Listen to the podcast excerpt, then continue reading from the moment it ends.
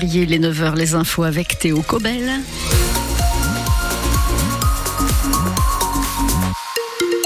On commence avec un petit point météo. Pas beaucoup de changements par rapport à hier. C'est brumeux ce matin, quelques pluies possibles sur euh, le euh, nord des Deux-Sèvres. Ce sera gris globalement avec des températures entre 11 et 12 degrés. La famille des Rois dénonce la réouverture de la discothèque La Morinière. Oui, à Montcouton-sur-Sèvre, là où le jeune homme de 18 ans a été vu pour la dernière fois, c'était le 11 février dernier. Établissement qui vient d'annoncer une réouverture le week-end prochain, inadmissible et incompréhensible pour Karine. C'est la belle-mère d'Erwan, elle qui a porté plainte avec le reste de la famille contre la boîte de nuit. Quelque part, je peux entendre qu'il y ait des personnes qui ne se sentent pas concernées quand, tant qu'on n'a pas traversé un drame comme celui qu'on traverse aujourd'hui. Il y a des éléments qu'on ne peut pas comprendre et puis, euh, et puis quand vous avez 18 ans, c'est pas le genre de choses à laquelle vous pensez. Quand vous avez 18-20 ans, vous pensez à vous amuser et, c'est bien légitime. Et je leur souhaite de s'amuser. Voilà, on voudrait juste bah, peut-être qu'ils s'amusent ailleurs et qu'ils aient une pensée quand même pour Erwan qui pourrait être un de leurs copains, leur frère, leur sœur et euh, et voilà, et quand on est dans cette situation-là, on n'a qu'une envie, c'est de mettre toutes les bonnes conditions de notre côté pour arriver à le retrouver. Je pense qu'ils se rendent pas compte à quel point ça peut être violent. Karine, la belle-mère d'Erwan, est contactée. La discothèque adresse euh, ses pensées à la famille, mais explique ne pas avoir le choix de reprendre pour pouvoir payer sa dizaine d'employés plus les charges. L'établissement précise dans un souci d'apaisement qu'il est prêt à rajouter des dispositifs de sécurité si nécessaire, en plus de ceux déjà existants. Il avait brûlé 25 véhicules en une seule nuit dans les rues de Toire. C'était entre Noël et le Nouvel An. Un homme de 18 ans condamné hier par le tribunal correctionnel de Niort, condamné à deux ans de prison, dont un ferme. À la barre, le prévenu a reconnu les faits, même s'il a évoqué ne pas avoir agi seul sans convaincre les juges. Hum, les pêcheurs de Charente-Maritime, bientôt autorisés à repartir en mer. Oui, comme tous ceux du golfe de Gascogne. Depuis un mois, la pêche au filet avec des bateaux de plus de 8 mètres était interdite. Une décision prise par le Conseil d'État pour protéger les dauphins victimes de captures accidentelles. Les associations et scientifiques demandaient 4 mois de pause. Alors, est-ce que là, ça a été efficace avec 4 semaines? Est-ce que ça a permis d'éviter de mauvaises capture.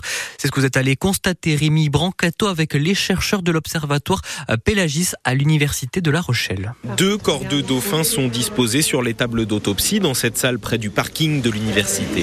Là, on a une petite abrasion qui est antémortème. C'est Sarah Wundt, vétérinaire épidémiologiste, qui supervise le travail. Il a l'air d'avoir de l'hémorragie, effectivement. L'un des deux dauphins s'est échoué sur une plage de l'île de Ré il y a quelques jours. Rien n'indique que la pêche soit en cause. Les animaux qui meurent de capture, euh, généralement, on va avoir euh, des marques linéaires euh, qui sont parallèles entre elles. Sur celui-là, on n'a pas de traces euh, évidentes de contact avec un engin de pêche. Sur la vingtaine d'autopsies du mois de janvier, la vétérinaire a noté un vrai changement après l'interdiction de pêcher. Le dernier qu'on a fait juste avant la fermeture, c'était clairement un cas de capture hein, avec des marques très évidentes. Depuis ça, on n'en a plus eu. Ces dernières semaines, l'Observatoire Pélagis a noté une baisse des échouages de dauphins.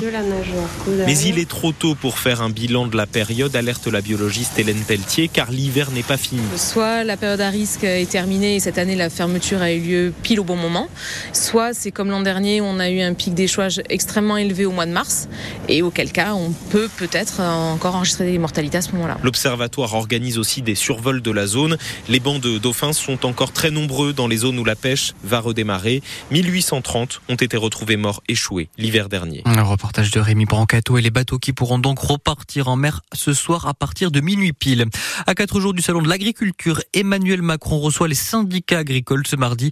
Après la Confédération paysanne et la coordination rurale, il échangera cet après-midi avec les représentants d'EGIA et de la FNSEA pour tenter de calmer la colère alors que les actions se multiplient sur le terrain.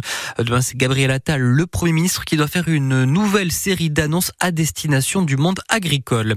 À quatre jours aussi de ce salon de l'agriculture, cette étude du réseau Action Climat et de la Société française de nutrition, les deux organismes qui alertent les Français mangent trop de viande. Il faudrait réduire de moitié notre consommation pour atteindre les objectifs climatiques, passer de près de 1 kg par semaine par Français à 450 grammes. À Poitiers, la Ligue des droits de l'homme organise un rassemblement ce mardi pour demander la libération de Julien Assange. Le rendez-vous est donné à 18 18h place de l'Hôtel de Ville alors que la haute cour britannique doit examiner à partir d'aujourd'hui l'extradition possible du lanceur d'alerte vers les États-Unis. Il y est poursuivi pour avoir publié à partir de 2010 plus de 700 000 documents confidentiels sur les activités militaires et diplomatiques américaines.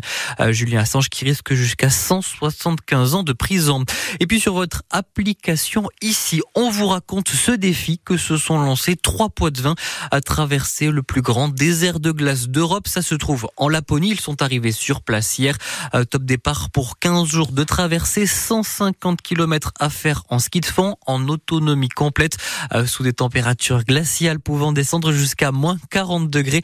Leur objectif est de sensibiliser à la préservation de l'environnement.